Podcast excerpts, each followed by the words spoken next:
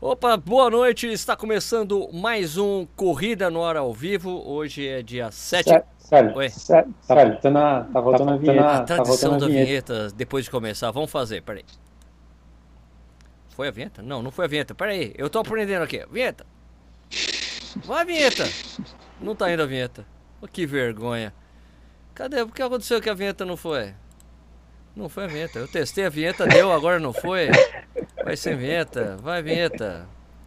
Atenção, vinheta, por favor. Aí, já paguei uma aqui, hein? Vamos ver se eu consigo colocar a vinheta pra rodar agora. Vai sem vinheta hoje. Vai sem vinheta Vai ser pela tá primeira vez. Pela primeira Ah, vez. uma novidade. Eu tô usando um negócio diferente aqui. Eu achei que ia rolar a vinheta. Tava tão certinho antes. Que coisa, hein? Ô, vinheta, você me deixou na mão. Bom, mas beleza. Está começando mais um Corrida no Ar ao Vivo. Hoje é dia 7 de outubro de 2020. Estou estreando um negócio diferente aqui para a gente fazer as transmissões, assim como a gente tem feito as, as transmissões ao vivo, né, que vocês têm visto por aí, né? Quando tenham feito aí, que tem dado bem certo.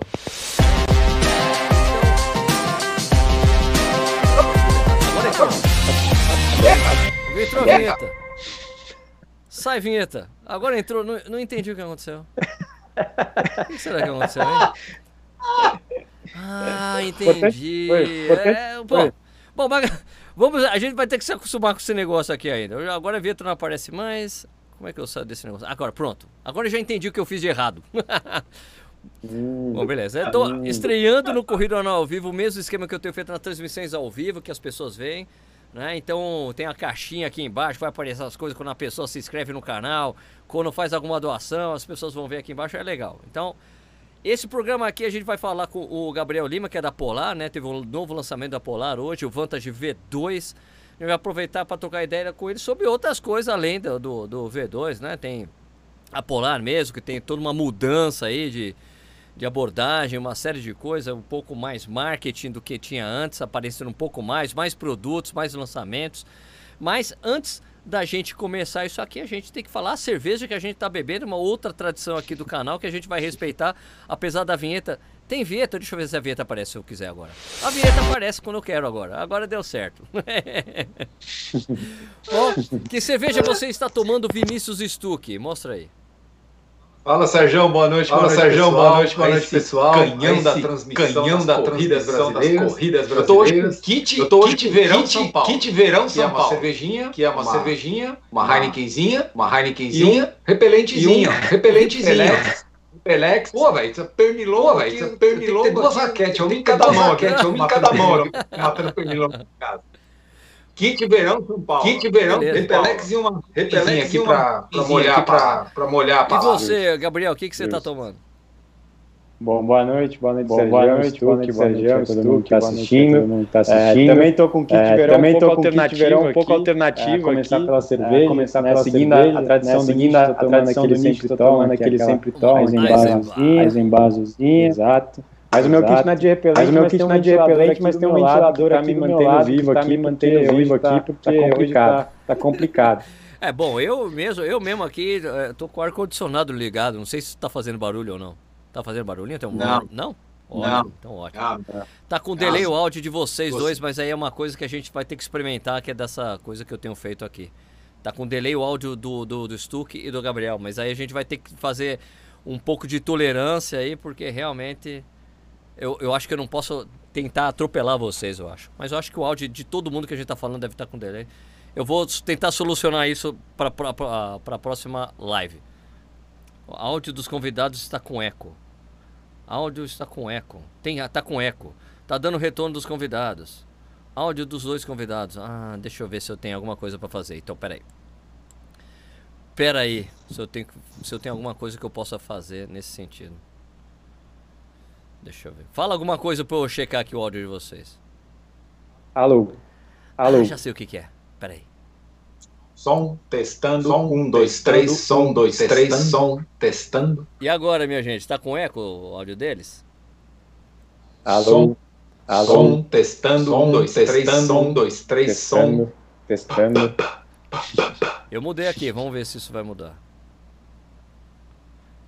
Vamos ver, vamos ver. Pessoal, comenta aí com a gente para ver se tá com eco mesmo ou não agora mais, porque eu mexi aqui.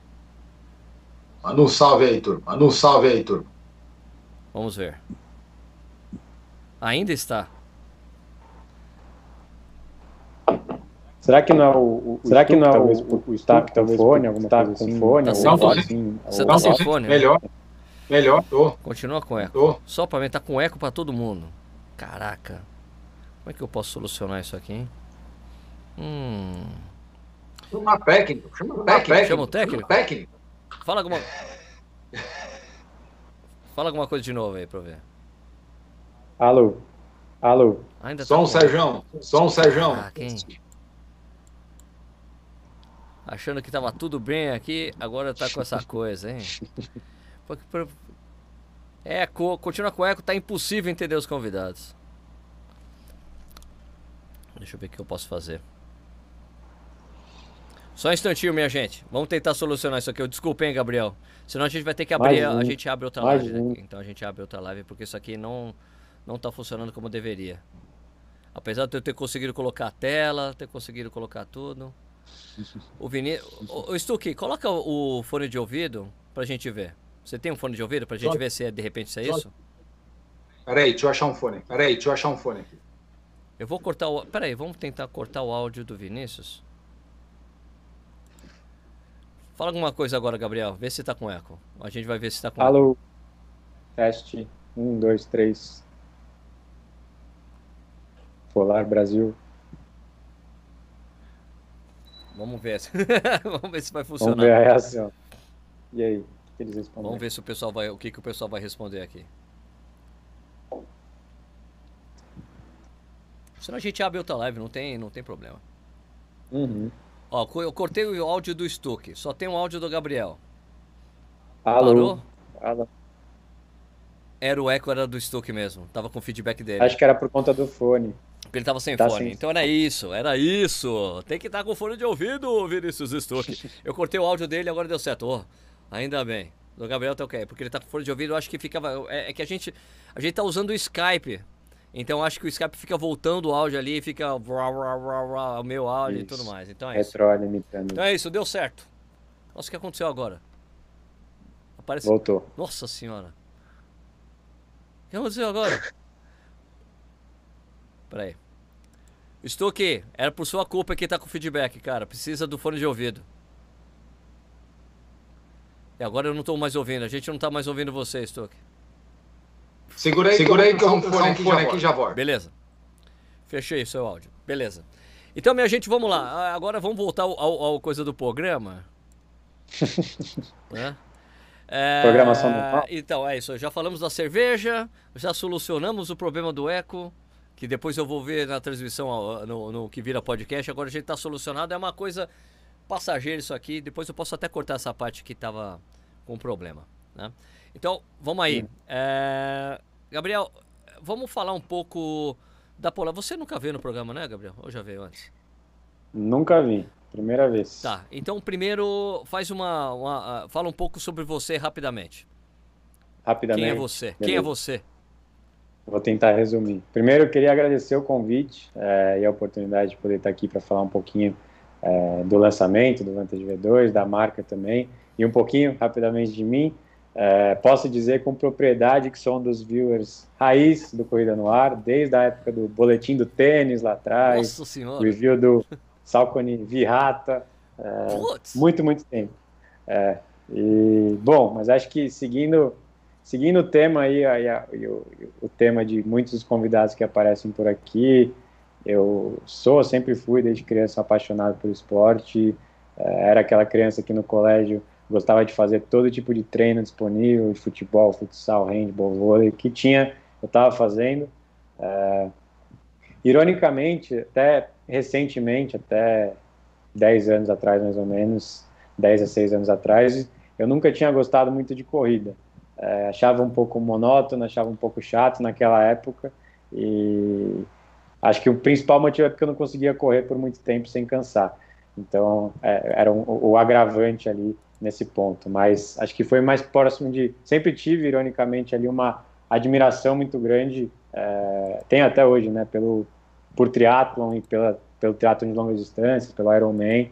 E eu lembro, num belo dia de 2014, estava meio de saco cheio de, de, de academia, de, de, futebol, dessas coisas, e decidi, é, tinha uma esteira em casa, fui um pouco é, inspirado ali pelo, pelo próprio, pelo, por alguns vídeos de Ironman, decidi correr um pouco na esteira para saber até onde eu ia, consegui correr 10 quilômetros naquele dia, e desde então acho que todo mundo tem aí sua história de como o bichinho da corrida picou, é, essa para mim é muito emblemática, porque eu lembro que nesse momento veio aquela enxurrada de endorfina que tomou conta e, e até então a, a, já empolguei nesse dia, já chamei meu pai para correr uma meia comigo em alguns meses. depois da depois da meia a gente já engatou numa maratona e o resto é, o resto é história.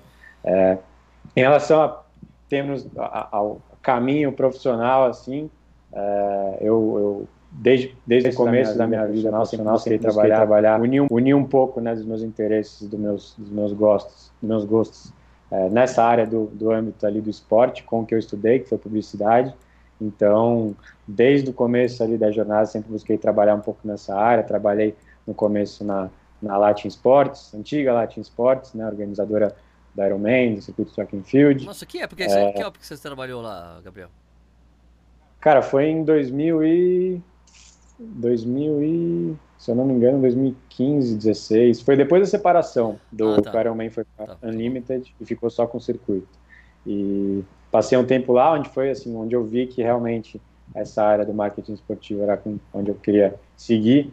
É, depois da Latium, eu acabei indo para Norte Marketing Esportivo, que é o grupo que é, segura o ativo.com, organiza um volume monumental de eventos ao longo do no Brasil todo.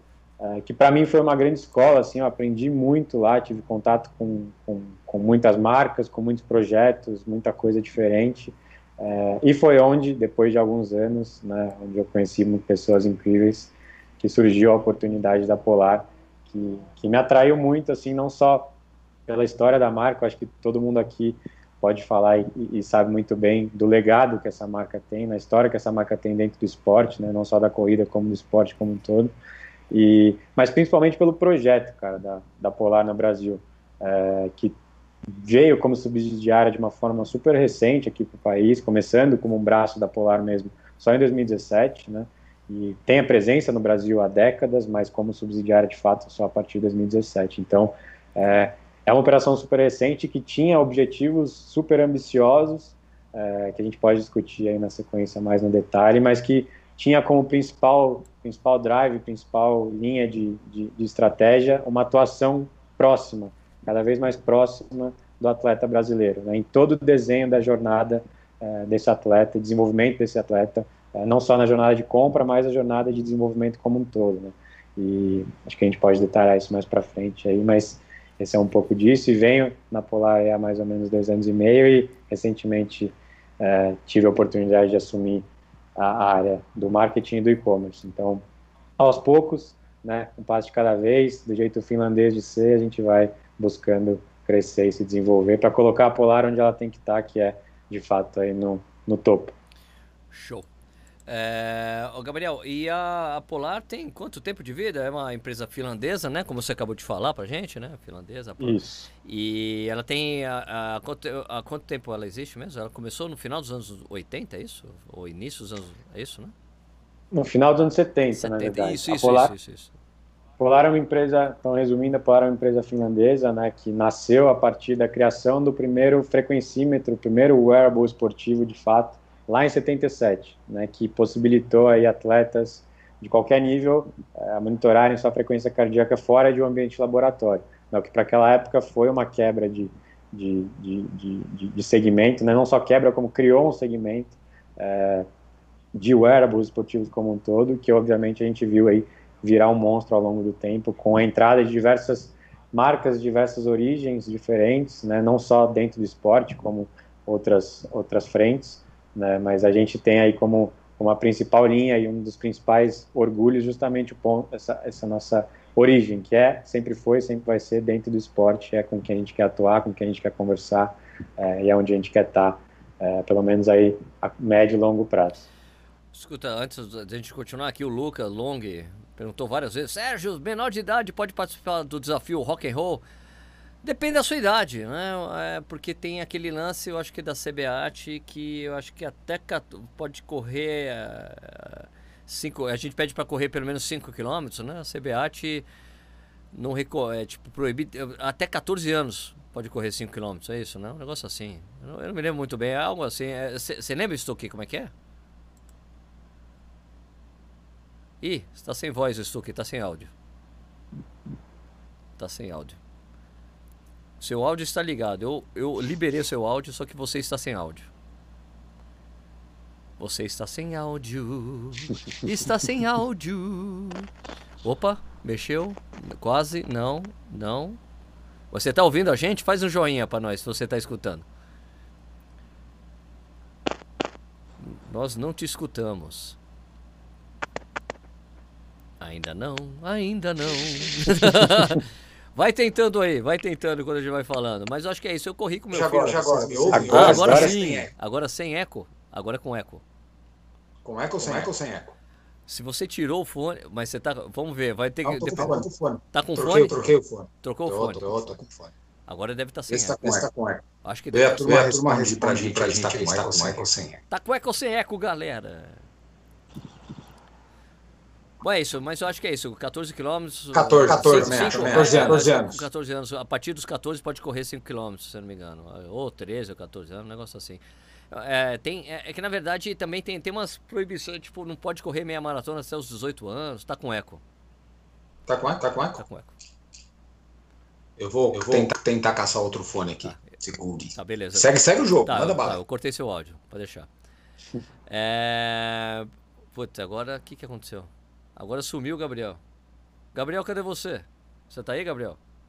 Eu tô aqui. Eu não tô me vendo, mas tô aqui. Eu acho que o Stuck. Olha lá. É que o Stuck. o Stuck só. É, nossa, cara, esse. Eu vou ter que mudar esse esquema de Skype aí que não tá dando muito certo. Né? Mas que fica some e aparece as pessoas. Bom, é... Cara, eu. O primeiro relógio esportivo que eu tive foi um Polar, sabe? Foi o Polar Beat. Que a única é. coisa que ele marcava era o quanto você correu, o tempo que você correu e os batimentos. O médio é. e o máximo. Era a única coisa que ele fazia. Outro dia até encontrei ele aqui, cara. Né? É? Vinha no estojinho, eu comprei na Bayard. Legal. São nossos vendedores hoje também. Eu cheguei a ter um 625X, que era aquele que tinha o pod para você colocar no, no pé. Lembro. Era um pod enorme. não pode, e era foda, era uma merda, é, tipo, calibrar aquele negócio, cara. Você tinha que calibrar para velocidade mínima, velocidade média e máxima, porque senão ele não tinha precisão, assim. Exato. Foi nos primórdios desse negócio, né? E depois é. eu cheguei a correr com aquele que era que era o, é, o gladiador. Você corria com o relógio, daí tinha o GPS que você colocava GPS, no braço e a fita para é. você correr bate, medindo o batimento cardíaco. Eu falei, cara, gladiador. você parece um gladiador, gladiador, você tem que colocar um monte de coisa para sair correndo, né? Então é incrível essa coisa do relógio ter o GPS, o batimento, a leitura de batimento, batimento cardíaco, né? E tudo. Agora, Gabriel, agora tipo, gente... uma pergunta bem pessoal, assim, não é bem pessoal, mas uma coisa que deve ser, coisa que deve se conversar, deve esse papo deve ter lá dentro da Polar. Por que você acha, é, talvez sua opinião, ou qual que é a defesa da própria Polar, né, de dela ter demorado é, mais tempo para mais tempo que os outros para entrar, embarcar na coisa do GPS no celular, né? Desculpa, no relógio, que era uma coisa, ela demorou bastante tempo para fazer isso, né? Apesar das outras estarem vindo ali, a Polar teve uma certa resistência a entrar ali uhum. de direto no relógio. Por que você acha que isso aconteceu, hein? Cara, eu acho que assim, até antes, comentando que você trouxe, esse comentário da, do meu primeiro relógio foi um Polar, é uma coisa que a gente ouve é, de forma recorrente, é justamente um ponto que a gente busca resgatar como força cada vez mais. Mas eu acho que ligado a isso, é, a Polar, como eu falei, é uma empresa finlandesa e, e existe uma cultura, é, de uma certa forma, de um, justamente puxando ali de buscar dar um passo de cada vez e de fazer, quando for fazer uma mudança estratégica, uma, a inserção de um recurso, de uma solução, introdução de um novo produto no mercado, é, a decisão é tomada com muito, muito cuidado, no sentido de tentar trazer sempre, é, por mais que demore um pouco, a melhor solução possível. Né? E eu entendo que, assim, ao longo do tempo, a, a partir lá de 77, da criação do primeiro frequencímetro, É, a Polar não só criou esse mercado, como virou sinônimo de categoria. Você não tinha um relógio, você tinha um Polar. E, e depois de um tempo, justamente por conta disso, né, com a entrada de outras empresas de, outros, de outras frentes e de outras origens, é, muitas delas vindo do, vindas do, do segmento do setor de GPS automotivo, GPS náutico, é, foi uma, de uma certa forma uma inovação é, que teve que ser levada em consideração pela marca, né? E, e ao longo do tempo existiu aí um, uma, um desenvolvimento com muita cautela que, que, de fato demorou ali um pouquinho, mas que a gente viu que depois acabou é, sendo, sendo feito e, e, e, e, atingido, buscando trazer a melhor solução que a gente consegue trazer hoje para o mercado. Então existe muito desse comportamento no sentido de fazer as coisas com a máxima, com uma cautela, é, é, não necessariamente pensando em, em, demorar ou pensando em atrasar a entrega de algo, mas sim de entregar o melhor possível. É, eu digo isso não, não porque eu trabalho na Polar, mas por como entendendo a filosofia mesmo de fora. É, a gente vê que muitas vezes um recurso pode demorar a vir, é, pode ser introduzido de uma forma é, difícil na, em outros produtos, mas quando é introduzido pela Polar, a intenção é sempre trazer o melhor oferecimento possível, não só na Polar como no mercado. E isso leva, né? É, é feito através de uma peneira muito fina é, e leva tempo de desenvolvimento e, e, e, é um pouco um pouco dessa filosofia que levou a essa a essa leve demora, digamos assim, da entrada do GPS no portfólio da Polar, né, nos produtos da Polar, mas que a gente vê que hoje já tem aí uma adesão forte e, e, e já bem desenhada em todos os nossos produtos. Né. Eu acho que vocês estão com uma vantagem hoje no mercado pelo fato da, da Garmin tá, tá, ter, não ter mais a subsidiária, né? Ser uma distribuidora. E que te dá uma. Dá, pelo menos deu, deve ter dado uma penetração maior no mercado para vocês, né? Como é que tá a coisa de. Como é que tá isso, é, Gabriel? Você, você tem visto, as pessoas têm comprado mais os relógios? Como é que tá essa operação? Tá indo bem, cara?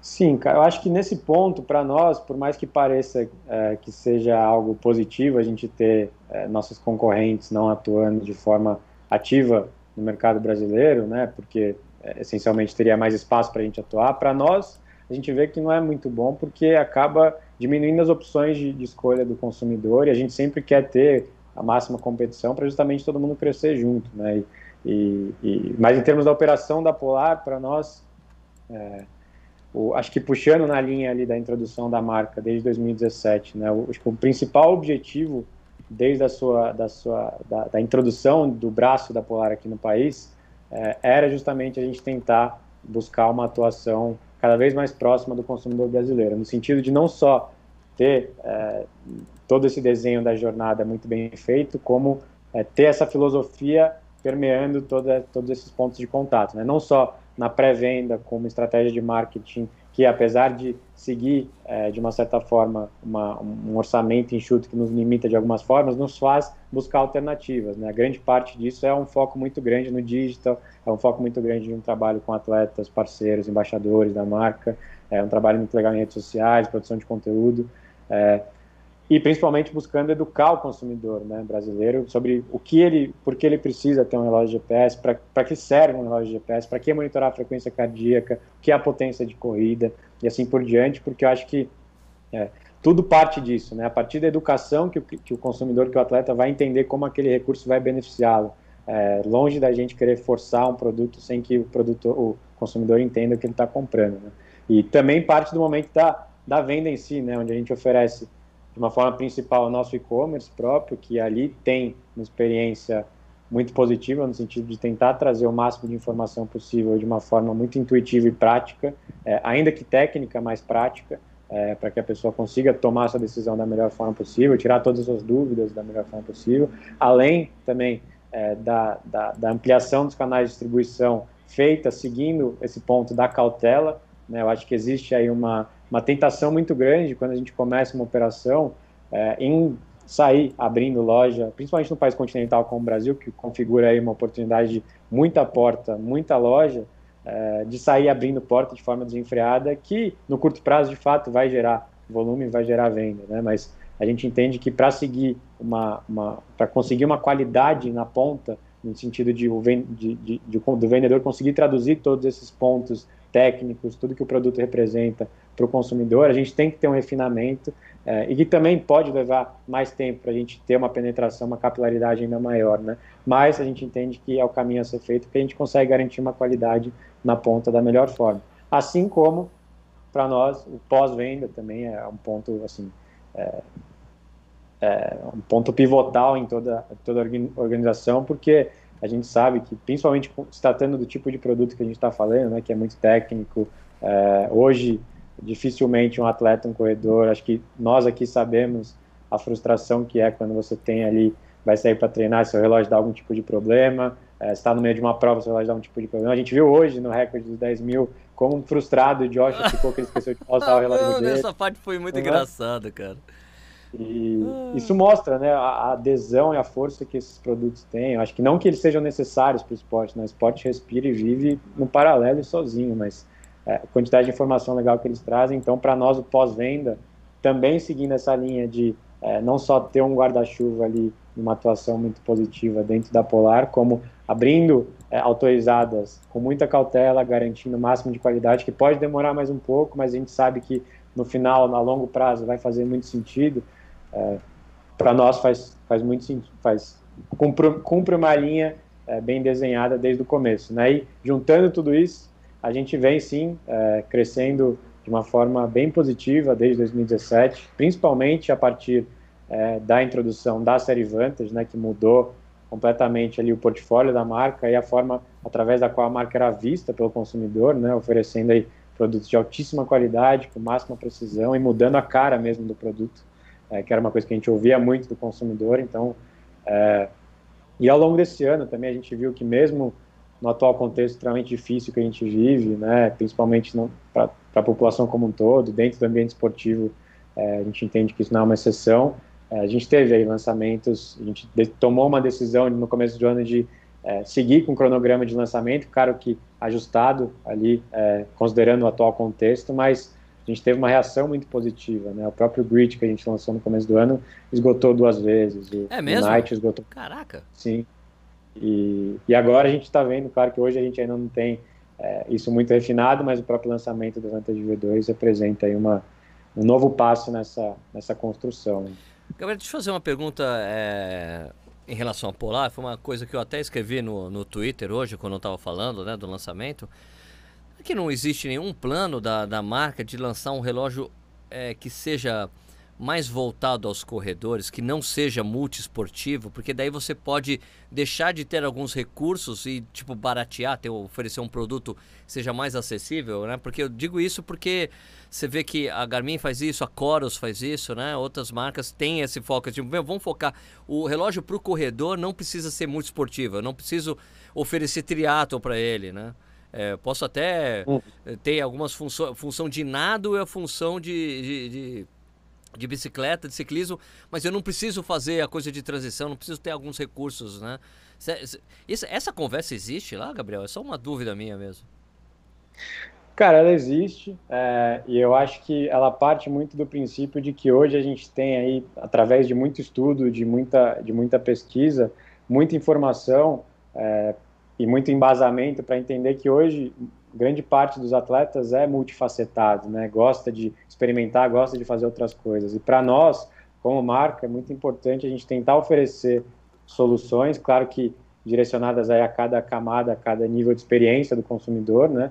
É, que tentem cumprir com essa, com essa, com essa abrangência, com esse grande leque de esportes que hoje é, o, o consumidor pratica, né? O consumidor como um todo o atleta brasileiro, o atleta global pratica, né? Muitas vezes eu, por exemplo, eu corro, gosto, faço maratona, faço, gosto muito de correr, mas eu gosto de fazer outros esportes, eu gosto de monitorar outros esportes. E eu acho que às vezes quando a gente tenta é, fechar muito escopo, é, a gente acaba oferecendo um produto que pode ser a, a, a curto, a, a, médio e longo prazo limitado para esse consumidor, né?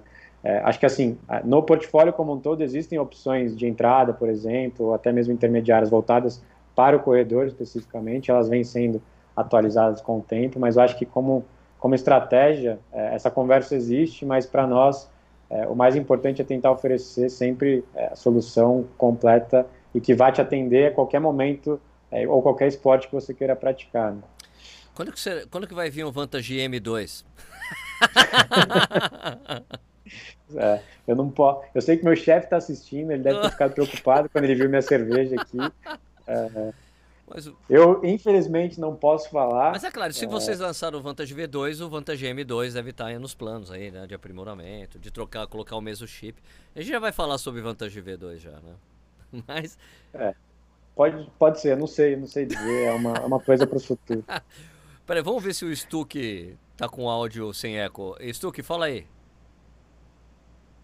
Boa, Boa noite. noite. Agora, Nossa, cara, tem uma voz até de radialista. Você gostou? Agora tá, a voz tá boa. Eu acho que tá sem eco. Eu acho que tá sem eco. Deixa, deixa, deixa, deixa a turma falar aí. Não, é porque eu tô com o fone, fone de... O som tá bom. Eu tô com, tô com fone, fone indicado, indicado por você, você, pô. É mesmo? Ah, então é bom. É, é. Bom, é. é bom. Tá muito bom.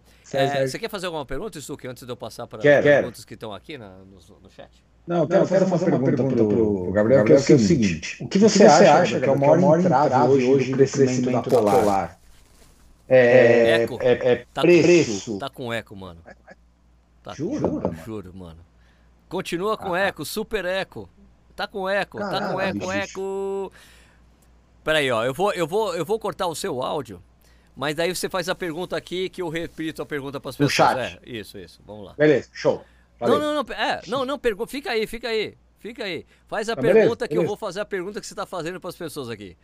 Vai, vai aí, vamos, lá, vamos lá. Pergunta é o seguinte, Gabriel, pergunta qual é o maior Gabriel, entrave qual o maior você... entrave, eu vou, é que eu vou repetir o que você vai falar. Que você vê hoje da Polar. Você vê hoje na Polar. É... Fora preço, né? Fora a gente preço. fala, os, os GPS hoje são, GPS são hoje caros, ou são baratos, baratos, isso aí a gente não vai entrar no mérito, mas é, em comparação com a tua concorrência. Na semana passada, na semana retrasada, a gente estava falando alguma coisa com relação a tênis. E, e tênis é o seguinte: o cara usa uma marca e ele, e ele não troca de marca porque ele, ele não quer, ele não ele não tem coragem de gastar o dinheiro e experimentar algo que ele não vai gostar ou não vai se adaptar. A pergunta tá longa, eu não vou Como conseguir repetir de... isso. As pessoas eu não estão escutando. Eu, tô... eu, sei, mas eu preciso passar para as pessoas a pergunta do Stuck. Ah, tá. Como a Polar vê isso? O que, que, é que, que, vocês isso? pensam sobre isso? Vocês conseguem alguma coisa para mitigar essa. Mitigar, ajudar, ajudar as, as, pessoas as, pessoas a experimentarem mais o Polar, por exemplo. Tá, a pergunta Legal. do Stuck foi em relação a... a a fidelidade que as pessoas têm com as marcas. O cara do tênis que não quer trocar de tênis porque tem medo de gastar grana com um tênis que ele não conhece. Se ele acha que isso rola também com uma, uma marca de GPS. É, isso que eu acho com certeza rola, acho que muito, até mais do que tênis, porque a gente está falando de um produto que envolve ali não só a percepção que você tem com asfalto, né? E um tênis, muitas vezes uma marca oferece muitas coisas diferentes, mas eu acho que um relógio é, de uma marca e principalmente a plataforma através da qual você conversa com o seu relógio, né? Cada marca tem a sua. É, acho que tem, tem, tem uma preferência muito forte do consumidor em todos esses pontos. Né? Para nós, a gente vê isso de algumas formas. Acho que existe primeiro a base da pirâmide em termos de experiência, né, que são os iniciantes, quem está entrando, quem está abandonando o aplicativo, quem está buscando algo mais, mais preciso, quem está se desenvolvendo.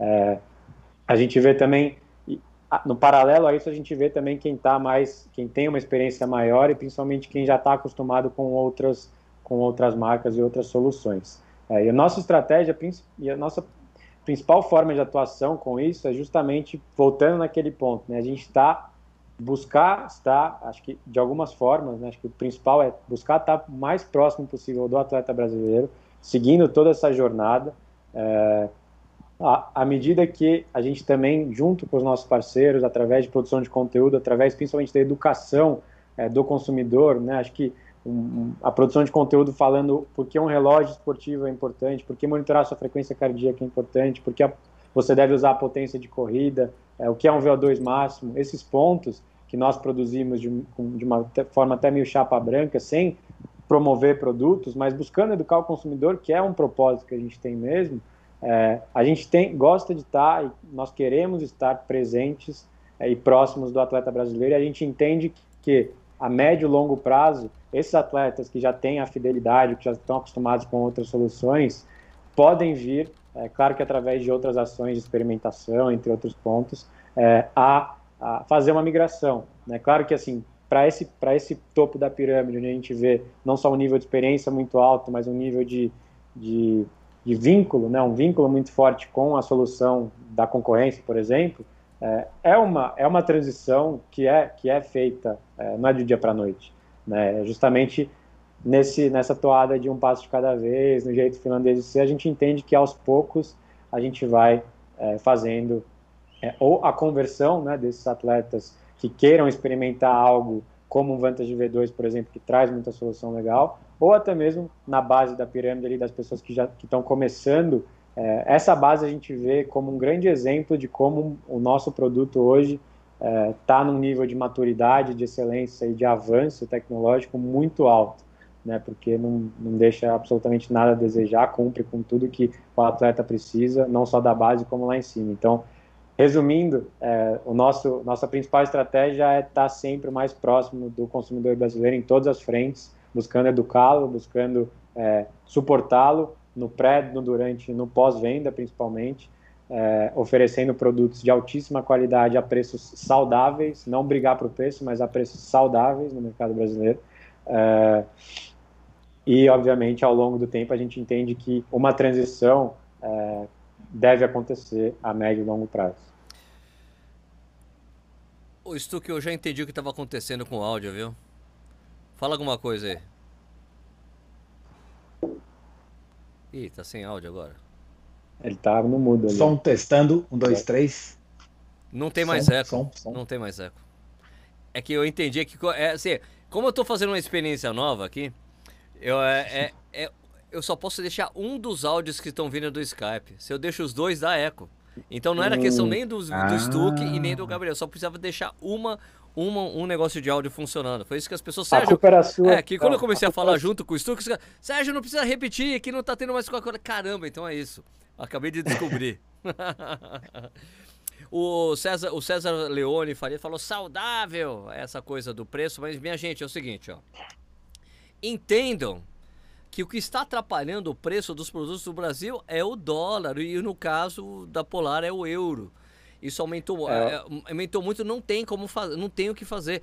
Vocês podem falar assim: "Ah, é um absurdo o valor do Vantage V2". Vai ver o preço do Fênix 6 lá com da, da Garmin que tem é, carga solar, né, por luz solar, são 10 mil reais. A, a coisa do, do, do, do dólar mexeu até nos preços de tênis de entrada. Peço, tênis de entrada da Adidas né, tá custando 600 reais, cara. Por 600 pau aumentou tudo, não adianta. Eu... Não adianta você ter um dólar que era 4 e agora tá 5,5, 5,50, o euro que aumentou um absurdo. Não tem o que fazer, né?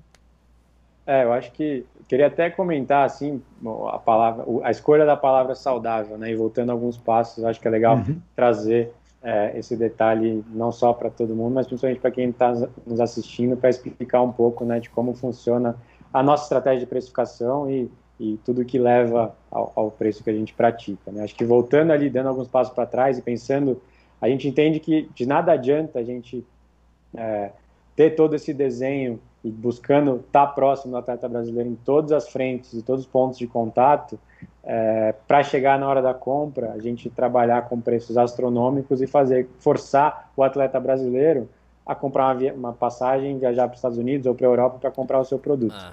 Isso acaba sendo completamente desconexo. Né? Na estruturação da operação da Polar aqui no Brasil em 16 para 17, um dos principais pontos avaliados foi justamente é, não só o mercado como um todo e como eram praticados os preços né, no setor em si, mas principalmente essa, esse comportamento que já é normal né, no setor de tecnologia do consumidor brasileiro, de muitas vezes ser impactados, ter uma comunicação muito legal de marcas aqui no país, mas a decisão e a tomada de decisão de compra ser feita fora do país, por conta justamente né, de, do, do, do não só da carga tributária, mas da escolha das marcas na precificação de seus produtos. É, Para nós, justamente na, na na, na, na, emolduração, né, na solidificação de um plano de precificação que faz parte dessa jornada, é, o mais importante era a gente sair desse pêndulo, sair dessa polarização de obrigar lá embaixo por preço, é, ou oferecer produtos de alta qualidade a preços astronômicos, exorbitantes, é, mas trabalhar no meio, trabalhar no meio para cima, oferecer produtos com a profundidade científica pela qual nós somos conhecidos, pelo nosso, pela história é, que a Polar tem, com a qualidade do material, né, traduzindo essa profundidade científica em recursos intuitivos, práticos e úteis, é, tudo isso a preços é, saudáveis, e saudáveis no sentido de não não estou falando que um relógio de R$ 2.500 ou R$ 4.600 é barato, pelo amor de Deus, não sou, não sou ingênuo a esse ponto, principalmente num país como o Brasil.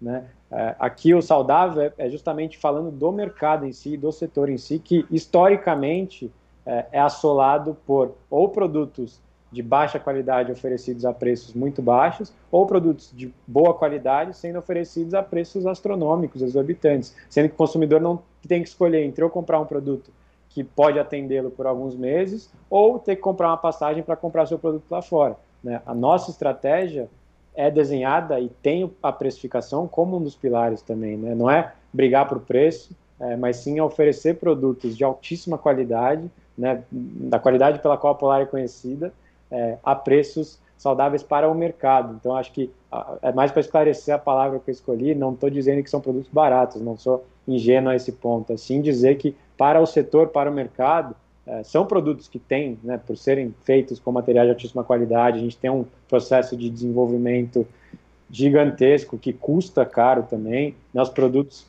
é, são importados, então assim, é, tem todo um custo envolvido, mas foi tomada a decisão lá atrás de enxugar a margem para justamente é, oferecer produtos a preços é, mais saudáveis. Eu acho que tocando no ponto do, do euro, né, da, da, da, importação especificamente, é, é, é, legal também trazer um pouco de como tudo isso afeta né, o nosso lado aqui e trazer o nosso lado para o consumidor brasileiro, que eu acho legal é, de uma forma muito transparente explicar o que acontece. É, quando a gente tem toda essa, essa, estratégia, essa estratégia, essa estrutura de margens mais enxugadas é, para trabalhar com preços melhores, é, a gente tem, obviamente, todo um planejamento e a gente importa os produtos da Polar, não em dólar, mas em euro, é, que está vindo numa escalada vertiginosa desde o começo do ano.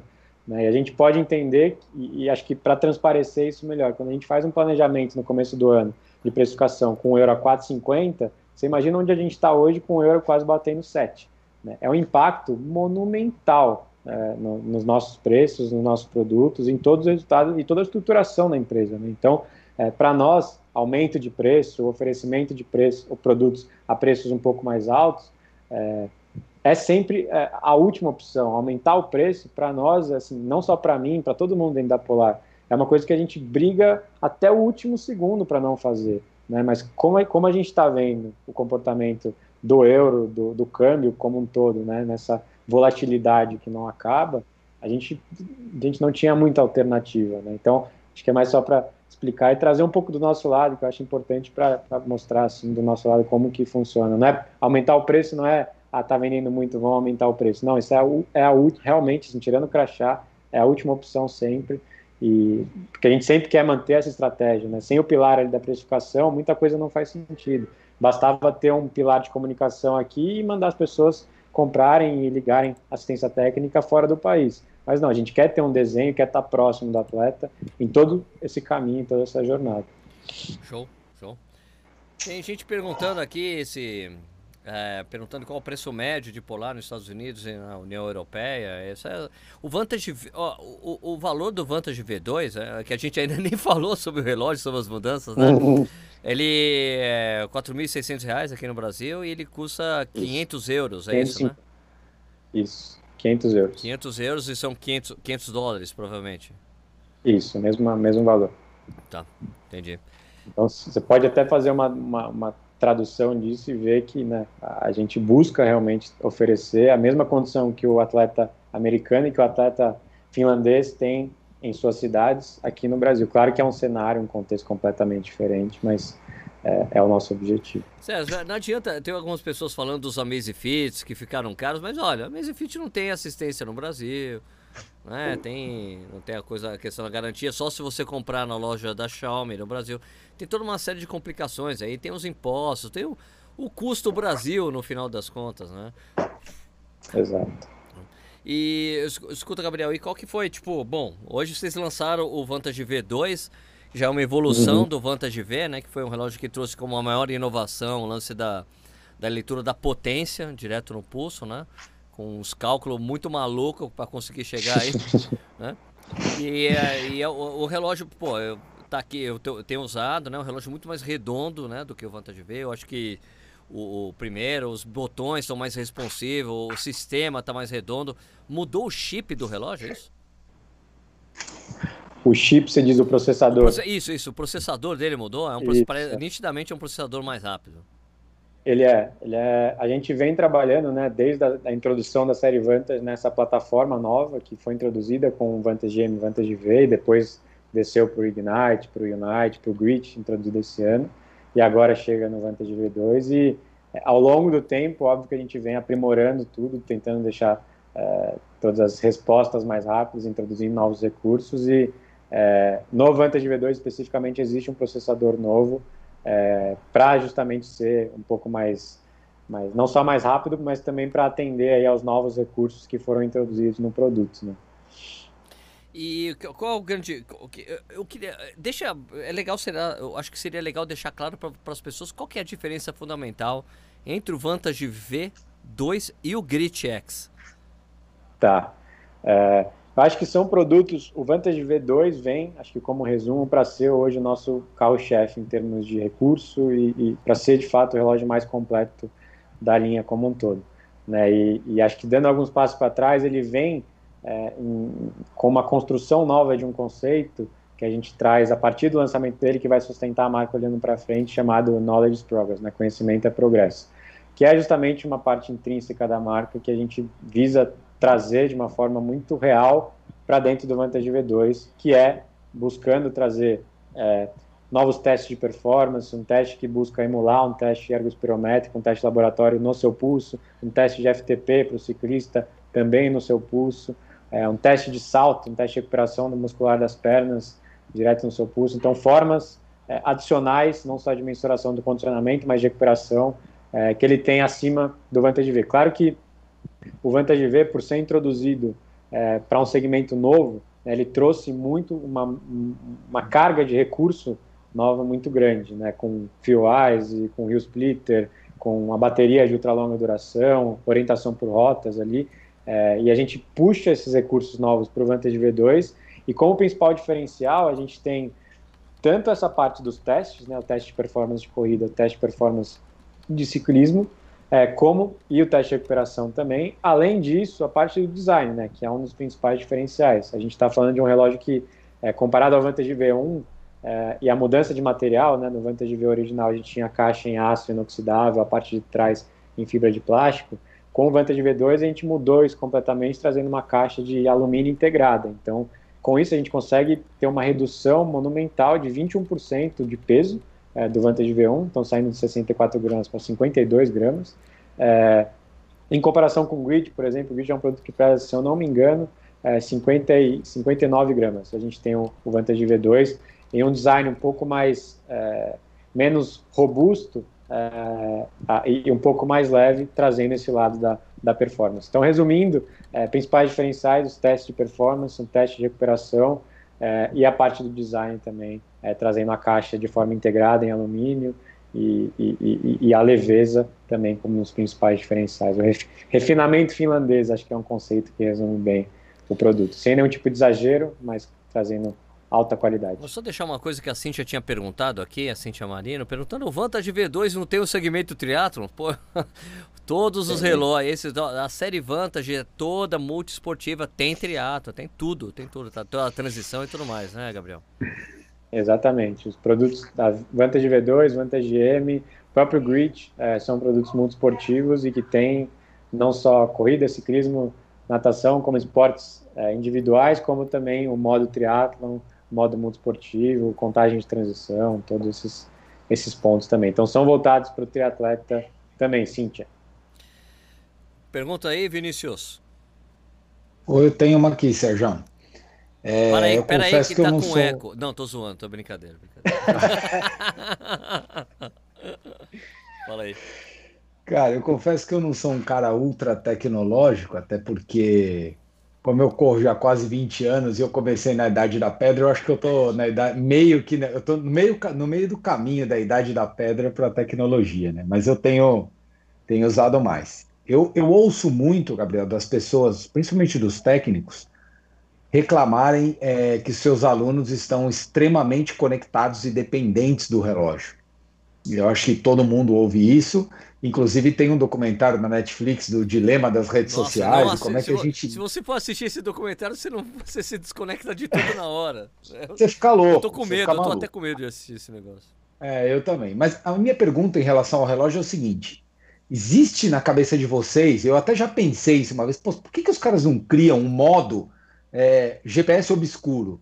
onde você programa para fazer 10 tiros de mil, você não vai saber o teu pace na hora, você só vai saber a hora que terminar para treinar o cara a fazer o pace que ele tem que fazer. Cara, assim, você tem a maior tecnologia do mundo para esconder ela por um treino. Não falo nem todos, mas ter um modo onde o treinador consiga forçar o aluno a tirar ele do mundo 100% tecnológico. Porque eu entendo, a tecnologia veio para ficar, não tenho que chorar é, é, faz parte do, do, do, desempenho e faz parte da melhoria do esporte do atleta, mas como tudo na vida, o excesso ela passa um pouco do limite. É, a Polar discute isso internamente ou isso é um tema que, que você acha que é algo mais para frente, que a gente ainda tem muito para desenvolver para poder chegar nisso?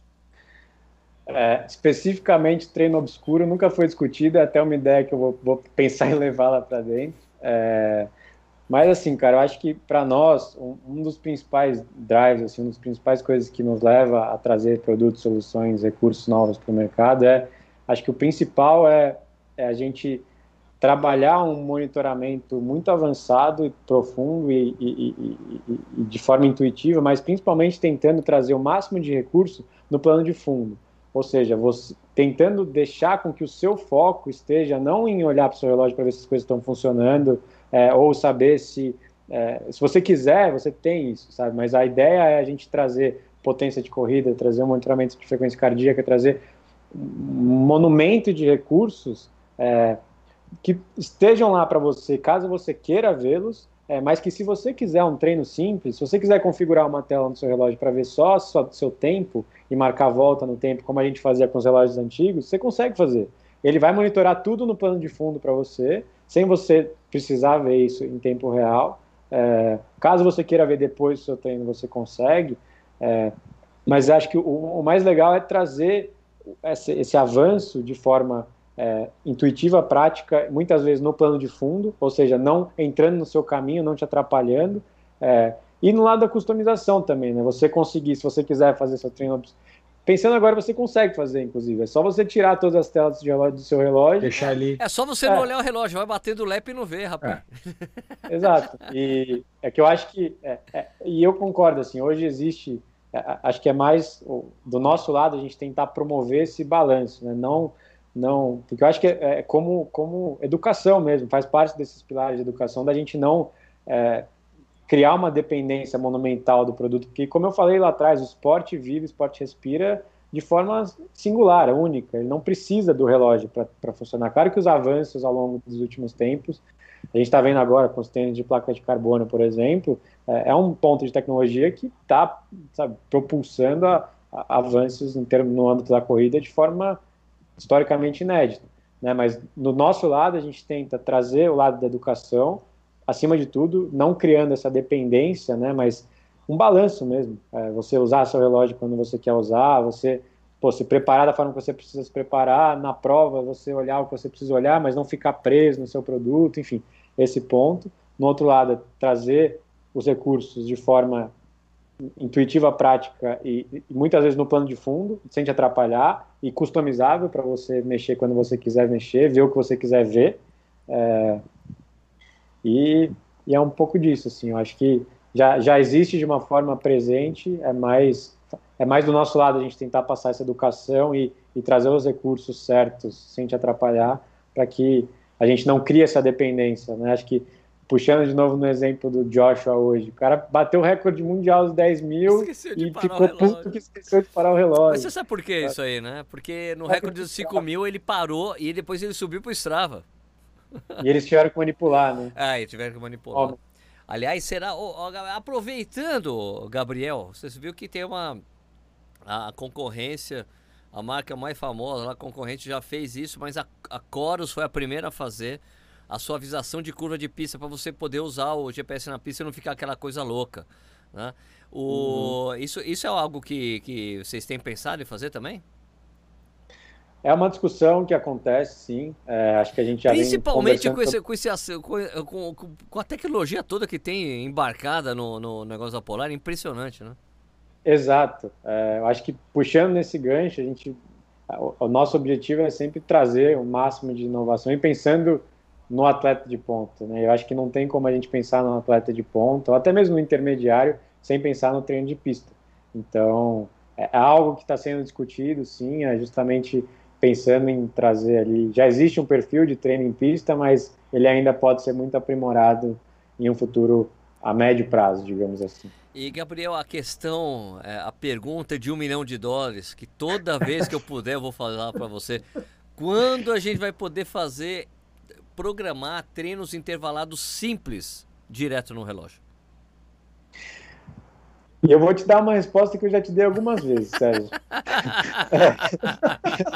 a, gente já, a gente já tem hoje uh, no relógio a possibilidade de você conseguir montar, peraí, montar um treino muito simples. É, é porque para nós, assim, de, dizendo do nosso lado e até fazendo um meia-culpa aqui que eu vou falar na sequência, é, a gente entende que o, o Flow é uma plataforma tão rica onde você consegue ali estruturar treinos muito profundos. É, e que para a gente conseguir, de novo, puxando no ponto ali do, de um passo de cada vez, de tentar introduzir uma função da forma certa. Né? Acho que a gente pode hoje tra trazer muitos recursos de forma é, corrida é, e meia boca para o relógio, como a estruturação, a estruturação de um treino é, intervalado, coisas mais simples, que atenderiam, mas não atenderiam muito. Acho que a, a, a intenção sempre é trazer o melhor que a gente pode fazer. Pode demorar mais um pouco? Pode, mas é, a ideia é, a médio prazo, seguindo essa linha da pista, é, isso também ser introduzido de uma forma gradual. É, mas sim, se você quiser montar um treino bem simples, bem você simples. consegue. O bem claro. simples você consegue. Eu digo, como simples é aquela coisa, que eu digo assim, eu quero fazer 10, 10 repetições de 400 metros com descanso de tanto, com aquecimento e desaquecimento. Um tênis simples sim. que é super fácil de configurar. Esse tipo de coisa, é. né? Mas acho que um, um ponto legal é, que a gente vem é, buscando trazer cada vez mais como cultura mesmo, é, tá aqui no Brasil e globalmente, é justamente ouvir é, o, o, feedback não só de vocês, influentes, mas do consumidor também, né? Tipo, o que que, que que faz a diferença de fato? A gente viu agora com o Vantage V2 com a introdução dos controles de música, já trazendo um passo sim, nessa sim. direção de uma maior conectividade.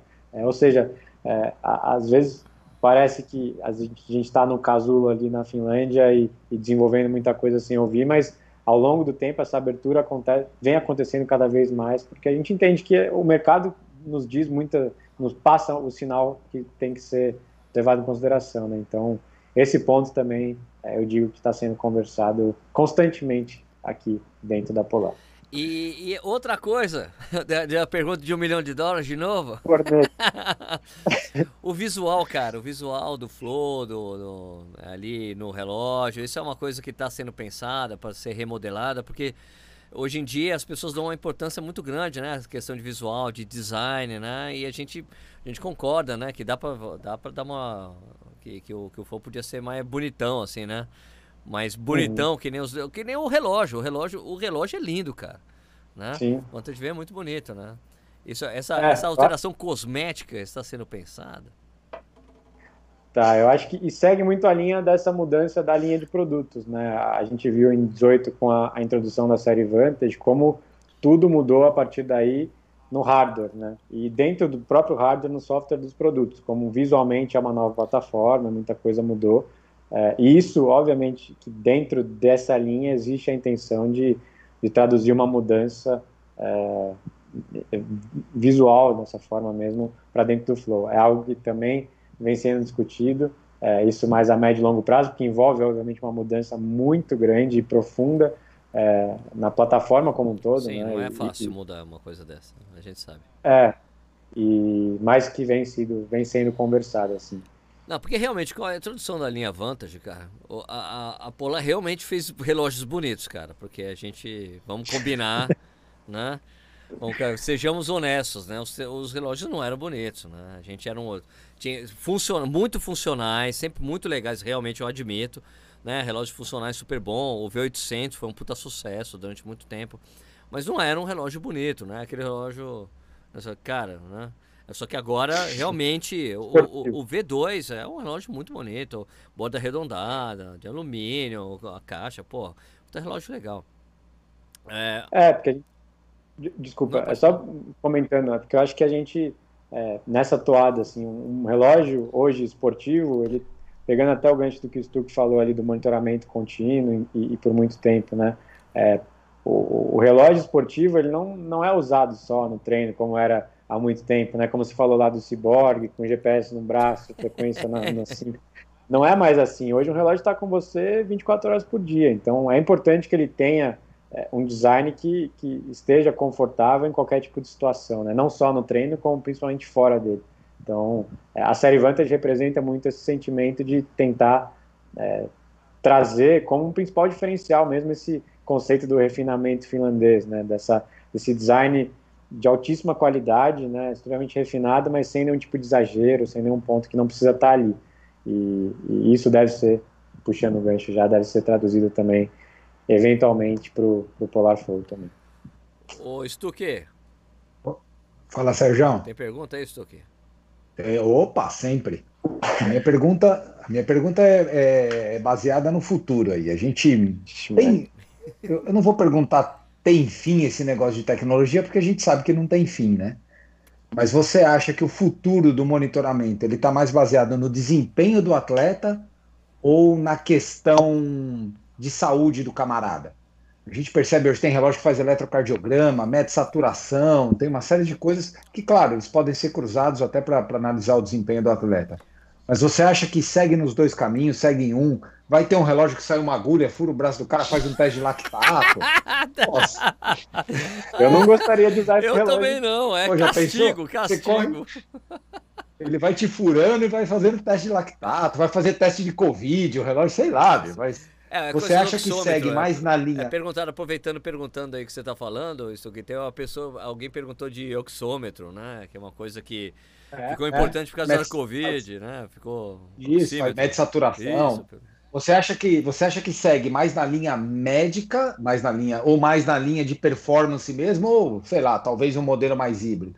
O que, que você acha? Cara, eu acho que parte muito da, da, da estratégia da marca, né? De onde você quer atuar. É, o, a Polar, como eu falei desde o começo da história, nasceu no esporte, cresceu no esporte e a, a curto, médio, possivelmente longo prazo quer continuar desenvolvendo é, o atleta, né? seja ele um atleta buscando uma medalha olímpica, seja ele buscando sair do sofá para se movimentar ao longo da semana algumas vezes. Né? A ideia é trazer o máximo de solução possível, seguindo todos esses pilares, no âmbito esportivo, é, como decisão estratégica mesmo. A gente entende que o âmbito da saúde vem ganhando, obviamente, não só muitos participantes, muitos players dentro do mercado, como muitas soluções também.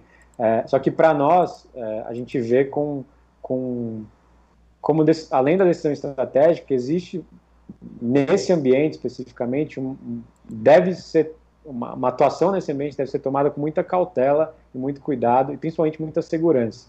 Porque acho que quando a gente está falando de monitorar é, possíveis sinais cardíacos de uma pessoa que pode levá-la ao hospital pode levá-la é, a um falso alarme pode dar um diagnóstico de covid que de fato não é é assim, para nós, a gente toma isso com o máximo de cautela possível, porque a gente sabe que assim, o hardware é capaz de trazer muita informação, até mesmo um oxímetro, se fosse desenvolvido via software, né? Mas para nós, o mais importante é focar onde a gente quer focar, que é no âmbito esportivo, é, tomando né, para não abrir esse leque. Porque, é, é claro que assim existem pequenas soluções que ao longo do tempo devem ser trazidas, né? Mas acho que seguindo essa toada de sempre buscar o máximo de cuidado, o máximo de cautela possível, Legal. porque a gente sabe que é, é, um, é um ambiente que pode ter, é, existem perigos muito maiores do que no, no cenário esportivo, né, em termos de falsos alarmes e levar as pessoas para o hospital. Então, esse é um ponto importante. A gente, estrategicamente, nosso, nosso foco é e sempre vai ser o atleta, o esporte, é, e, e, claro que com a implementação de algumas soluções na saúde, mas aqui dentro a gente entende que a gente consegue entregar o melhor possível. Uma pessoa Legal. perguntou aqui se a Polar oferece planos de treinamento para corrida. Tem, né, Gabriel? No, no, Flow tem isso aí, né?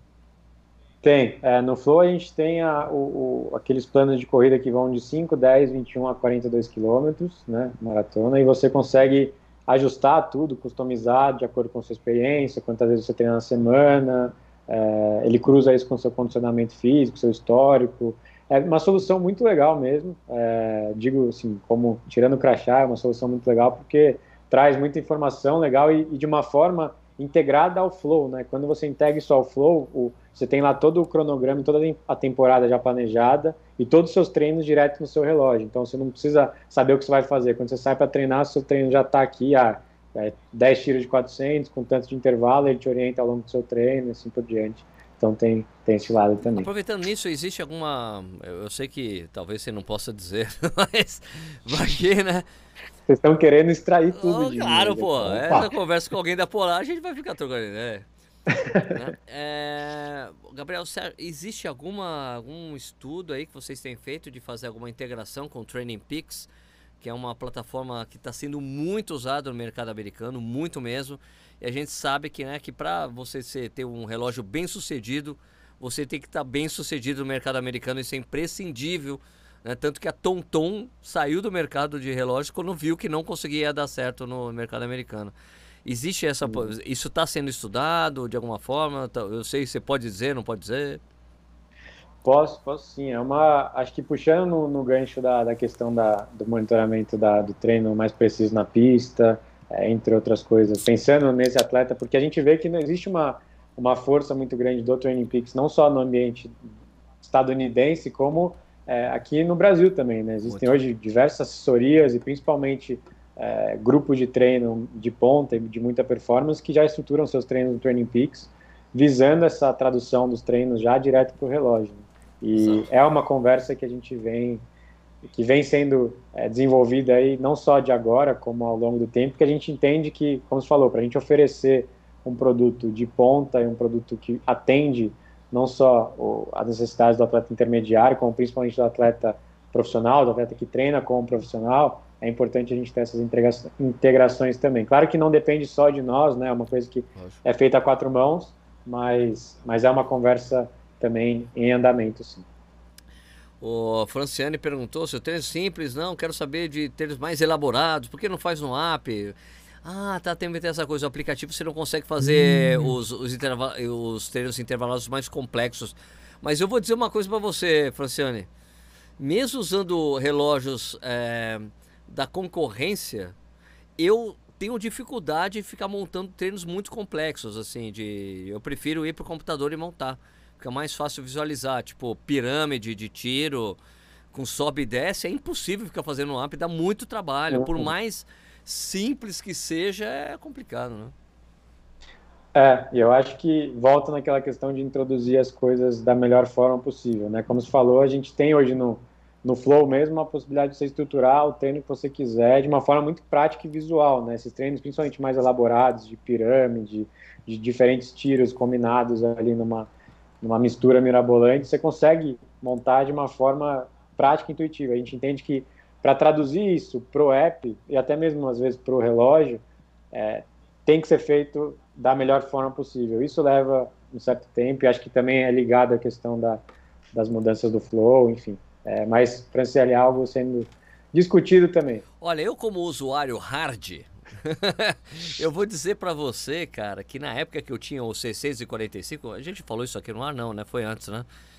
É, eu já tive um 645X da Polar, que ele teve o primeiro pod que você colocava no tênis, você calibrava, ele marcava a distância. Isso antes do, do, do surgimento do GPS, assim, né? E, e naquela época eu usava o aplicativo. Meu, era, um, era, era terrível na época você conseguir fazer a conexão do programa do computador para o relógio, porque era por via infravermelho. Você comprava um negócio infravermelho que você espetava. No... Meu, gente, a gente vive tempos muito fáceis. Era muito. Cara, eu tinha um negócio. Eu comprei um negocinho que você espetava no USB do computador para ele ser um leitor de infravermelho e a conexão do relógio com o computador era por esse, por esse infravermelho, que era uma loucura. Mas eu fazia essa programação do meu treino pela, pela, eu montava agenda no computador, no site da, da, da Polar, que eu não, eu não lembro se era Flow, não lembro como era o nome antigamente. Acho que era personal trainer. Era isso, acho que era um negócio desse. E daí passava os treinos pro relógio, era um barato, achava, me achava o máximo. Hoje já tá tão fácil, né, cara? Mas é. Ô, Sérgio. Oi, oi. Diga. Eu, como um usuário soft da tecnologia, eu. Sabe como eu faço um treino, por exemplo, de um fartlek de 4 minutos forte e 2 minutos fraco? Como? Eu desligo o autolap e fico olhando. Porque mesmo o cara que programa no relógio, quando ele tá morto, ele começa a olhar para ver se tá acabando. Você quer olhar, né? É terrível. Eu tô brincando. Não, é fartlek por cara, tempo. Eu, fartlek eu... por tempo é foda, velho. Eu, falo, é, eu, eu, juro que eu sou um cara que preciso me, me adaptar mais à tecnologia, cara. Eu ainda, eu ainda não programo treino relógio, eu, eu desligo, ligo o GPS, faço ele todo manual. Puta, é, e é uma tremenda de uma, de uma idiotice, né? Porque o relógio te dá essa ferramenta, esse, é super fácil. Esse meu fazer. pedido aí, o Gabriel, para ter treinos é, intervalados simples que você possa programar diretamente no relógio, faz passo por isso, porque quando eu faço, eu, eu gosto de fazer treino na, na pista. Eu levo o GPS, mas eu fico fazendo só o lap manual das coisas, entendeu? Isso. Como se fosse um cronômetro das antigas, fazendo um lap só, né? E essa. É. Aliás, Gabriel, deixa eu até fazer outra, outra pergunta provocativa em relação aos treinos intervalados que você programa lá no app, você manda. É, eu não sei se isso foi solucionado, porque quando eu vi que eu não podia fazer isso, eu fiquei meio chateado. Mas é hum. é você não conseguir pular o passo. Você não consegue, por exemplo, é, tipo, vou fazer, vou é, criar uma situação assim. Vamos uh, fazer de conta que eu fui lá na pista, eu fiz uma programação no meu relógio. É, isso é até uma coisa para você falar, passar lá para Finlândia. uma programação para fazer 15 tiros de 400 metros na pista. Só que não era meu dia. Eu cheguei no décimo segundo e falei, cara, acabou o treino eu não consigo morto. terminar o treino no polar enquanto eu não faça todos os passos. Eu não consigo pular, pum, pum, pum, pum, fecha, salva o arquivo. Você não consegue fazer. Ainda não dá para fazer isso? Não. Se você estruturar um treino de 15 tiros, por exemplo, fez 12 e morreu, quer terminar o treino nos 12 ali, essa é a dúvida. Isso, você tem que ficar passando. Porque Sim. quando eu fui ver, você tinha que passar por todos os passos. Por, você não conseguia finalizar ou fazer um skip. Skip, skip, skip, skip, skips. Não, você consegue, você consegue, você consegue terminar o treino quando você quiser, no meio da, da estrutura ali. Não precisa terminar toda a estruturação, digamos que tá. 15, 15 treinos de 4, 15 tiros de 400 com tantos de intervalos, chegou no 12 morreu. Convenhamos que aqui a culpa, a culpa é sua, né, por forçar muito os primeiros 12. Não, eu, Mas... eu só tô fazendo suposição, tá? Não foi o que aconteceu comigo não. Skip não. Skip não. Skip não esquipa não, não esquipa não. Mas vamos fazer então, outra situação assim, porque se você não, mas é essa coisa de você fazer pular um passo, você não consegue, né?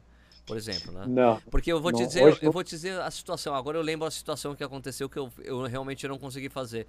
Que era assim, eu fui fazer algum. Eu tinha programado um treino, sei lá, de. Sei lá, deve ter sido isso, vai. Oito tiros de 400. Só que eu apertei algum botão errado. Quando eu tava fazendo no meio. Dois, tipo, terminei o terceiro tiro, fiz alguma coisa errada. Daí eu quis, pum, parei. Vou, não, vamos parar o treino, eu quero. Vou voltar e fazer direitinho agora. Eu não conseguia pular o aquecimento, por exemplo. Não quero fazer o aquecimento uhum. de novo. Eu não conseguia, eu não conseguia pular o passo. Assim.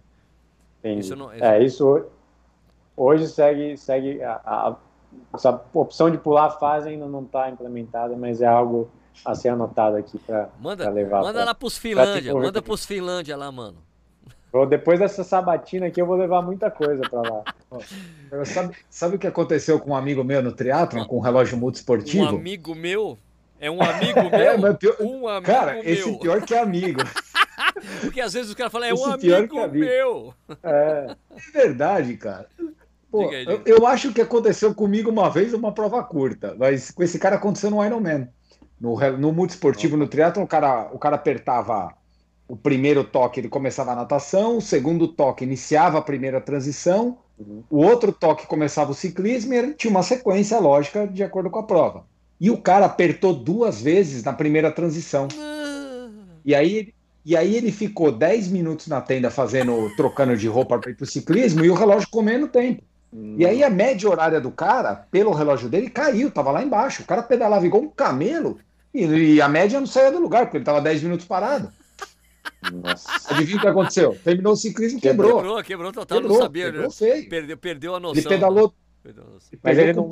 noção. Mas ele não viu? Ou ele... ele não viu, ele não percebeu. Ai, que horror. E aí, assim, é, lógico que o erro é do cara, né? Óbvio. É, claro que o Não é... percebeu que era se... cedo. Né? Não percebeu, mas se tivesse uma função que o cara conseguisse, né? Pula, pula, pula, voltar para trás, ele é, voltar. Ou Realmente... você pular, acaba e começa tudo de novo você e pula os passos, vai é? direto para o ciclismo, sei lá, né? Uhum. Mas na verdade isso é o, é o cara que fica 100% focado no aparelho, né? E é o que o Gabriel falou, a gente não, você não tem que ficar 100% focado no aparelho. A sua, o aparelho é, é o teu apoio para tudo aquilo que você está fazendo. Ele não pode ser o centro da tua atenção. É. O dia que ele é o centro da sua atenção, você está morto. Eu acho que, acho que tem que ter um, um balanço, né, Stu? Balanço. Sim, você Sim. saber.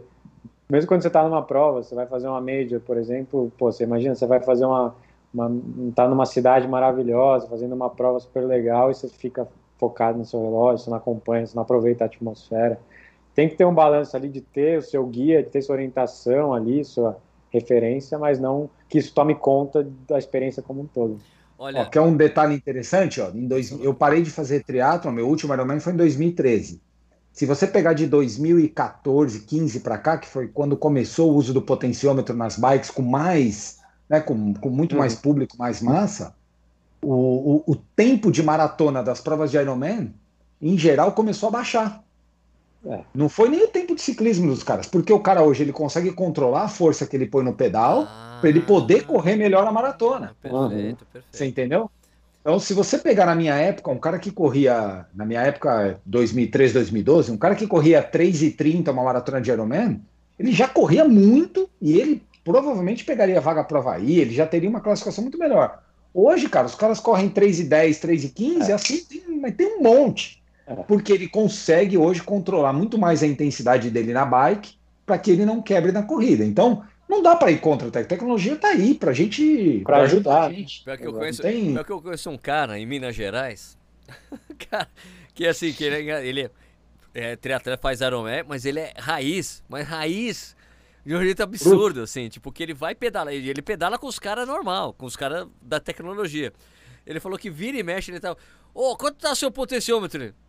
Sei lá quanto tá o potenciômetro. Daí os caras olham pra bike dele, o cara nem. Ele, o cara não tem nada. Ele leva aqueles odômetrozinho de, de bicicleta das antigas e fica rodando Antigo. com os caras. Só que ele é forte pra cacete. O cara corre e pedala e nada pra cacete, ele não tá nem aí.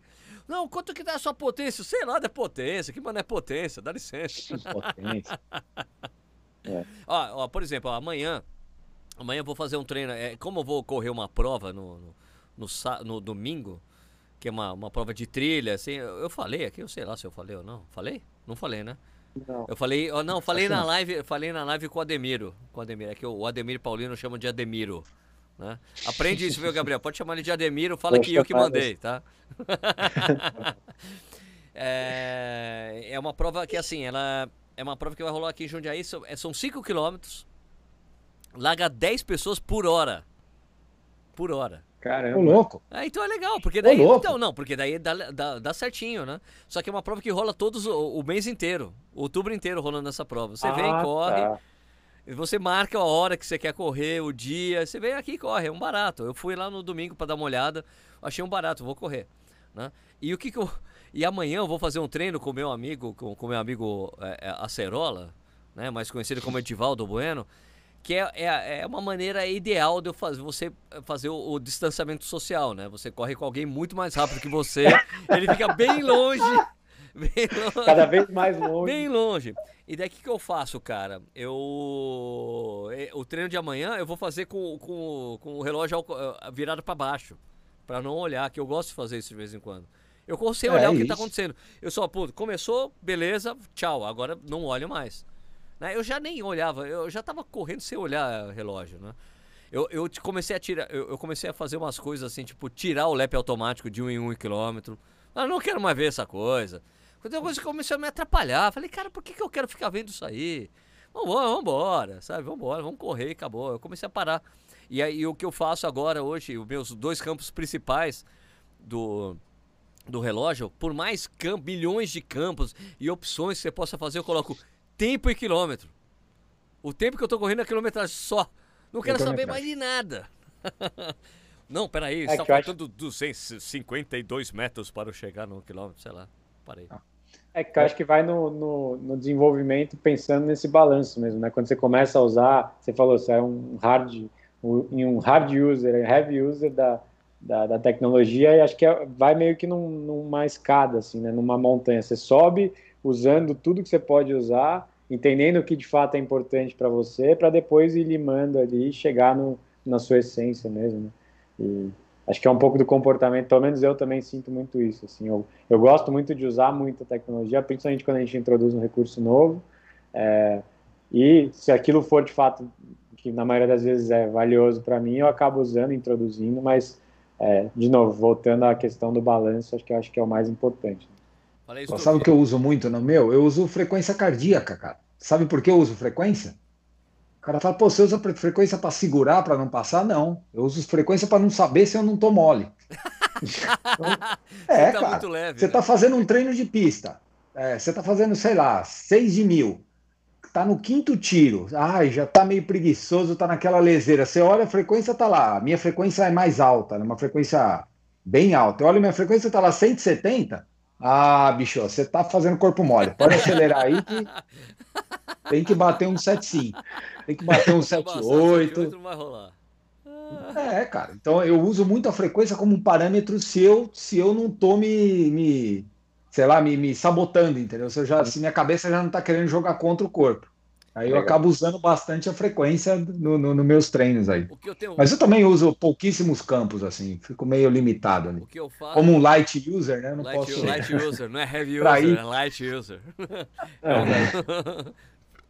é, então, ó, cara, o que eu tenho feito, é, é, como, como quem me acompanha sabe, né? Eu tenho treinado basicamente na esteira.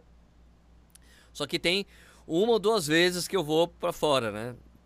Como eu moro em Jundiaí, desculpe, como eu moro em Jundiaí, é, tem, é muito fácil pegar estrada, tem estrada de terra, é, terra batida, tem uma estrada mesmo, então eu faço esses treinos fora. Mas eu tava, como eu tenho usado muito o Swift para correr, né, que eu tô com, com Stride lá, que é um amigo meu. Aliás, a parte do Stride é engraçado. O cara falou: Não, Sérgio, eu tô com o Stride, vou mandar para você. Eu falei: Cara, mas. Não, tudo bem. Cara, eu compro de você o Stride. Ele. Não, eu vou te dar.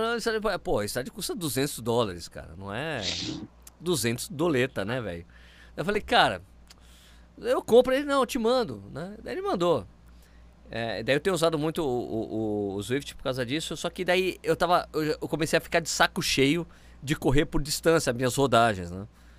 E falei, cara, eu tenho que voltar a aumentar minhas rodagens, né? Falei, cara, eu não quero mais rodar uma hora, quero rodar uma hora e meia, fazer 15 quilômetros, 16 quilômetros, que é a época que eu, que, eu, que eu gosto de fazer. Eu sei que quando eu começo minhas rodagens bem leve, e faço 15, 16 quilômetros, eu sei que sempre dá bom, sempre eu rendo bem nos treinos de tiro e tal. Que era essa coisa do, do, da época que eu treinava com o Vanderlei de Oliveira, né? Fala, cara, os treinos de tiro não estão saindo, Vanderlei. Você tá rodando? Se você não estiver rodando, não vai sair nunca. Se você não roda, não sai. As rodagens do Vanderlei era 15, 15, 16. Eu, ah, muita coisa. Daí quando eu comecei a fazer as rodagens bonitinhas, começou a sair. Então, daí, daí só que o, que, que eu faço agora? Que eu, eu tenho rodado, eu, eu falei com, com o Ademiro, com o treinador do, do Gabriel, né? que eu tenho feito o, eu, o, o, meu tipo de treino que eu tenho feito hoje, como eu tenho feito treino de qualquer jeito, tô, não, não temos provas prova objetivo, eu tenho me concentrado muito em fazer uma coisa muito polarizada, assim. Então, tipo, o leve é muito leve e o forte é muito forte. Então, muito me forte. mato nos tiros, me mato nos tiros, nos ritmos, ah, pra morte. Tá mas aí... Por isso que você não chega nos 15 tiros, para nos 12. Isso não é, é, verdade, só foi uma hipótese. É. Porra, não bota skip não, hein? Tira o skip. Tira o skip dessa porra. Bom, e daí, pô, até perdi o, o negócio que eu tava falando. Desculpa. O que foi? Dos 15 anos? Ah, tá, tá, tá. Não, o que, que eu tenho feito? Então, daí chega lá no, no, no Swift, você pode selecionar o que, que você quer fazer. Ah, eu quero. Tipo, não, você vai lá, roda, quero rodar. Mas você pode colocar um objetivo. Você coloca, quero correr 10 km e ele começa, ele faz as. Você, quando você fala os 10 km, ele, ele coloca uma, um, um gráfico para você. Ó, oh, você já fez 25%. 50%, 75%. É, é muito bacana. Isso te dá uma noção legal, uhum. assim, tal. Só que eu tava de saco cheio de fazer por quilometragem. É que o que eu fiz agora? Eu coloquei pra, por tempo. Falei que eu corro no mínimo uma hora e meia. E como eu tenho corrido lento de verdade, eu corro lá 6, 6 e 15, 6 e 20. Quando dá uma hora e meia, beleza, agora eu fecho 15 quilômetros. Ou fecho 16, dependendo do dia, entendeu? E daí eu vou lá, aumento um pouco da velocidade da, da esteira e termino. Porque aí funciona para mim. O, o, o, negócio que eu fiz, tchum, falei, cara, isso vai me ajudar, cara, porque eu não tava querendo. Ah, se eu coloco 15 km, ah, eu faço 10. Entendeu? Você para. Não, eu paro. Se ah, não, tá bom aqui. E pior de tudo, é. que o Gabriel mandou uns, tem, um, tem um vídeo que eu tô devendo pro Gabriel ainda, que ele mandou uma cinta, uma um negócio, pô, uma abraçadeira e, e para eu fazer, que é um teste que eu tenho feito várias vezes, fico comparando, que eu preciso parar e fazer o vídeo, que é comparar uma coisa que as pessoas têm muita curiosidade, que é testar a, a diferença entre a leitura frequência, da frequência cardíaca direto no relógio, no pulso, com o braço e com a cinta, cara. E é muito hum. legal. Eu fiz hum. vários gráficos que fui lendo. Pô, é muito interessante essa coisa, assim. Né? É. É mesmo. O, Gabriel, qual é a, a, o percentual de, de acerto, de diferença da frequência do pulso e da cinta hoje? Você faz ideia disso? Vocês têm esse dado? Cara, esse dado ele varia um pouco, acho que até puxando o que eu tinha falado com o Sérgio há pouco tempo, quando ele estava fazendo, fazendo esses testes. Né? A gente tem hoje, é até legal trazer, a gente tem alguns estudos internos que comparam é, a cinta com o, a braçadeira, que é o H1, né, o sensor óptico no, no, no braço, uhum. E o monitor do, do relógio mesmo no pulso, com é, não só cintas do mercado, né, de concorrência, com também eletrocardiogramas é, de nível hospitalar. Então, garantindo aí uma, um, o auge da, teoricamente, o auge da precisão. Né? E com esses testes, a gente vê que é, algumas coisas se destacam. O primeiro é a cinta H10, é, que a, acaba sendo mais precisa, do, foi mais precisa nos testes do que os eletrocardiogramas hospitalares. É, então, hoje, representa um, nível, representa um nível de otimização de precisão altíssimo e é utilizada não só aqui no Brasil, como no mundo todo, para estudos científicos de universidades, centros de saúde. É, e assim.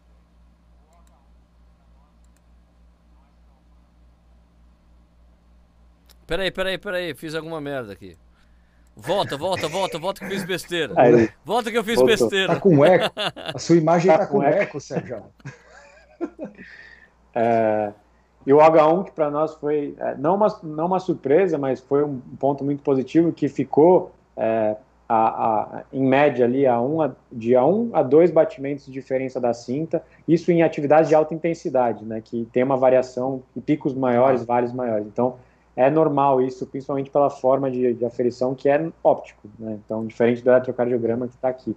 E a do pulso, é, que ultimamente vem se desenvolvendo e hoje a gente tem estudos que com o sensor, o, o, atual, né, a atual versão do Polar Precision Prime, que é o sensor que a gente tem no V2, no Grit é, e no Unite, é, que foram introduzidos ao longo desse ano, a gente tem uma diferença igual de, no máximo, aí, um a dois batimentos de diferença comparado ao H1, que já é o máximo, um, um, uma referência em termos de precisão. Então, a gente entende que, é, principalmente para esportes mais de, de intensidade mais nivelada ou ou menores, né, como corrida, ciclismo, natação, é, é um sensor que funciona sem problema nenhum e mesmo em atividade de alta intensidade ele, ele aguenta tranquilo.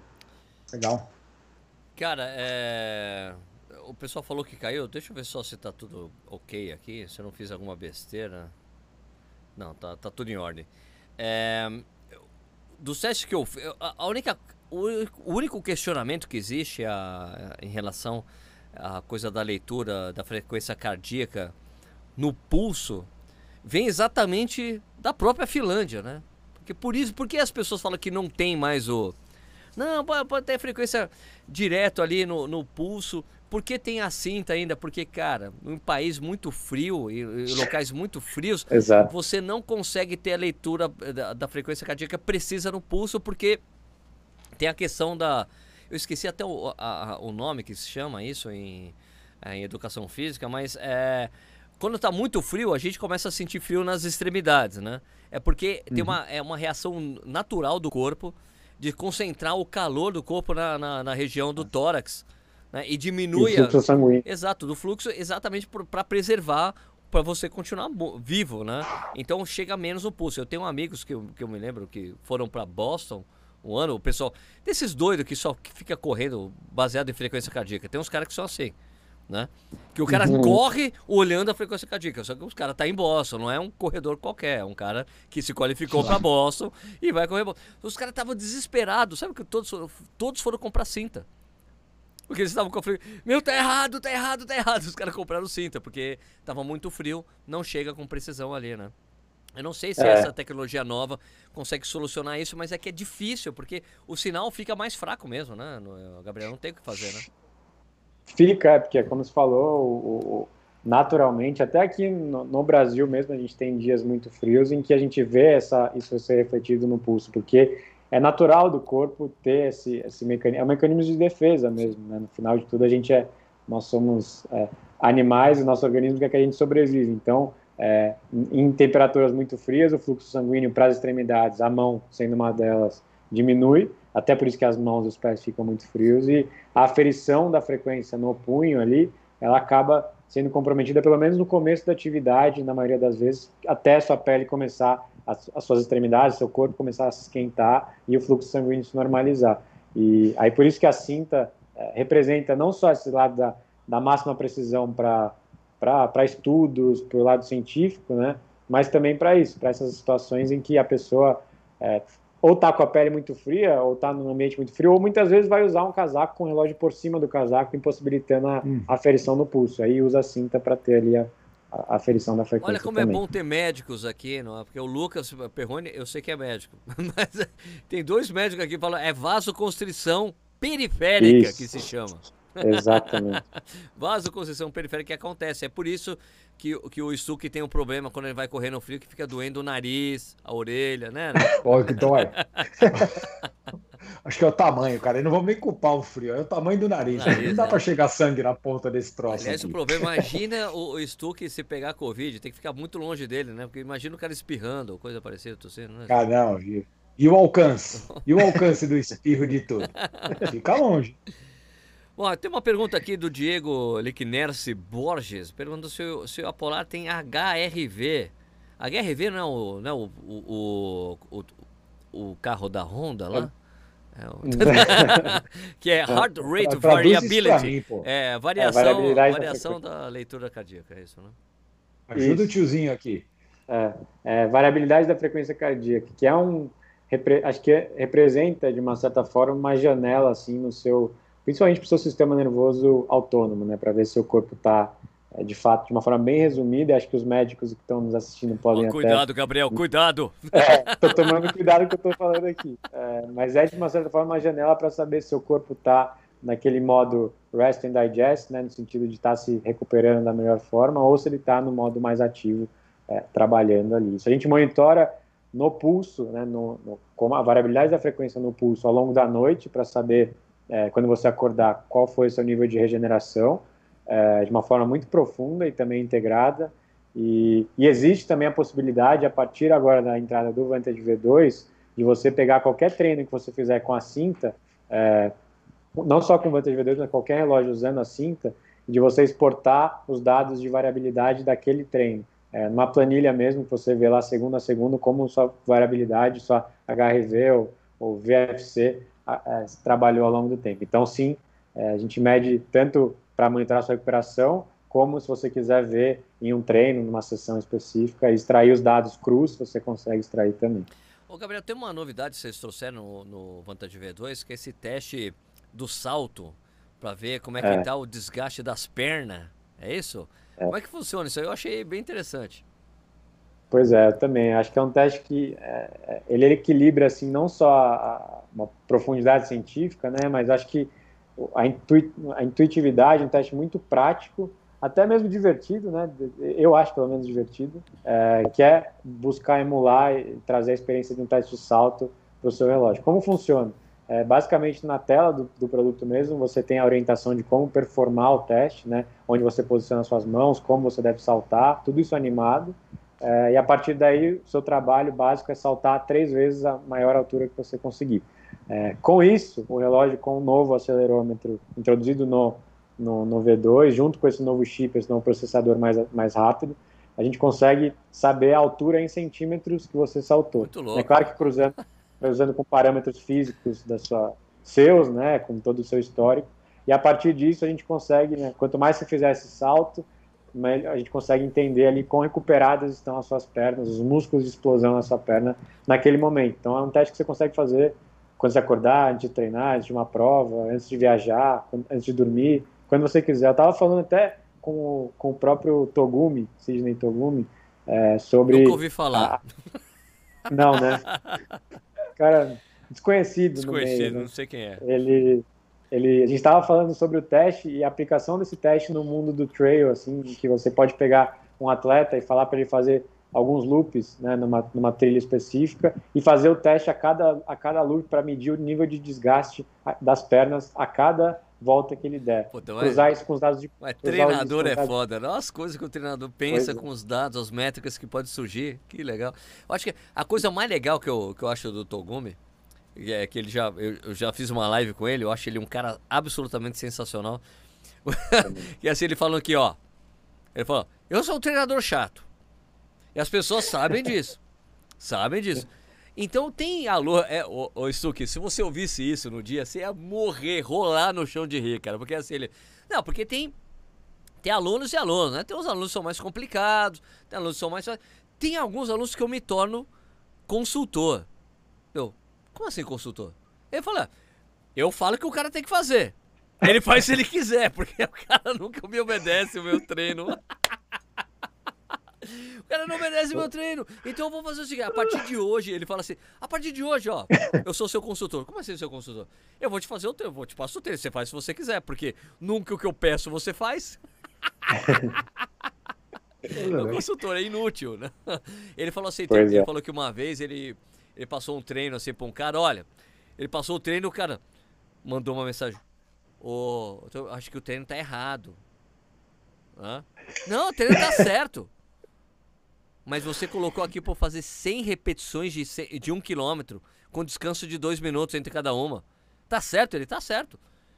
Mas como se pede para fazer um treino desse? Porque aí eu tenho certeza que você não vai fazer a mais. O Togumi é sensacional. Imagina isso, mano. Se eu vi isso, 100 é repetições de mil metros com dois minutos de descanso. Nossa senhora. É, pra treinar pra fazer o Vale da Morte lá. É. Pô, Maratona do Vale. Bom, cara, eu acho que, pô, deu, né?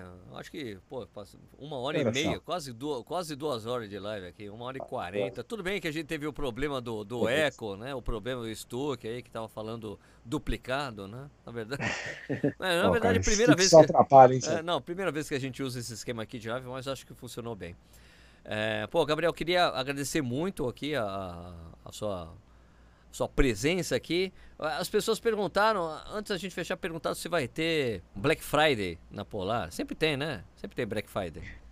Vai ter, vai ter. É bom o pessoal esperar aí, porque tem coisa boa vindo. Segura aí, segura. É que dia de novembro? É final de novembro? Não, é início de novembro. Se eu não me engano, a Black Friday em si é dia 27, eu acredito. 27 de novembro. É, tenho né? que confirmar só. Mas acho que é isso. Aguenta aí, galera. Aguenta aí, galera. Se você não tiver desesperado, depois, eu, quando soltar o review do, do Vantage V2, eu tem um lance aí para ajudar vocês também aqui com Corrida no Ar, né, Gabriel? Isso aí, coisa só para parceiros mesmo. Beleza. Ô, ô Stuque, muito obrigado pela sua presença, hein? Tamo junto, meu amigo. Muito obrigado a vocês. Obrigado ao Gabriel, o papo foi ótimo. É, e ajudando o tiozinho aqui a desmistificar algumas coisas da tecnologia, né, cara? Porque eu tenho que sair da pedra, né, bicho? Não tem jeito. A gente bate um papo depois, tu, que aí a gente vai Fechado. aprendendo, assim. Esse o cara, o cara querendo aprender coisa, o cara é 2,32, é isso? Isso aqui? 32, 34, 33. 33. 2 e 33 a maratona. Vai, pá, pá. E aí, Pô, cara, pra... tem que aprender, Sérgio. Não é, tem dois, Vamos para 2,28 aí na próxima. pior que ele vai, Fala isso aí que ele vai ter que treinar para fazer isso, porque ele vai ser pacer do, do, pessoal lá, que vai tentar fazer abaixo de 2,40, né? O pessoal do, do Marcos Paulo, né? Tem que levar 16, é, marmanjos para correr abaixo de 2,40. Não, não é 16 marmanjos, Pô, 15 marmanjos e uma marmanja. Ah, não, mas é 16 marmanjos e uma marmanja. Ah, eu boto mais fé na marmanja eu boto mais fé na marmanja que nos marmanjos. A marmanja é melhor que os marmanjos.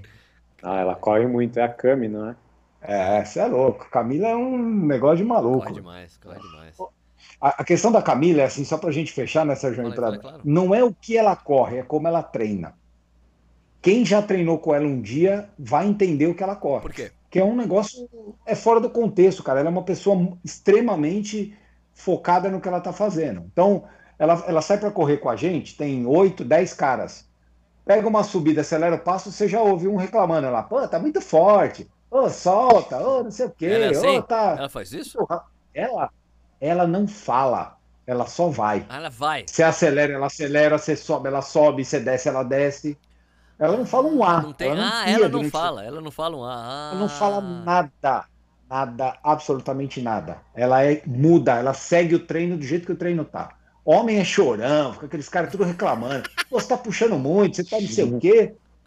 E a Camila tá com o fonezinho dela no ouvido aqui, você nem ouve. Você nem ouve o que ela tá pensando. Ela vai, é o treino aí. É, cara, é impressionante o foco, a concentração dela. É um negócio, puta, é fora da curva. É muito fora da curva.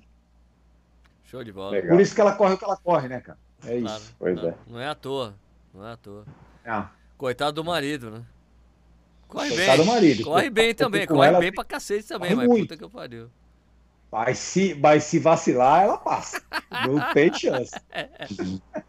Vai ter que resolver em casa o problema depois. Se vira. Bom, Gabriel, queria agradecer muito o seu tempo hoje. Super obrigado por você ter vindo aqui. Por... Vindo aqui não, né? Distanciamento social e tal. Mas, obrigado. virtualmente estou aqui. Sim, sim, mas é... super obrigado por você ter vindo aqui para a gente trocar ideia, o pessoal conhecer um pouco mais a, do que está por trás aí da Polar aqui no Brasil, o Vantage V2 e tal. E na sexta-feira, se, se, não me engano, na sexta-feira eu consigo já soltar o review do Vantage V2. Legal.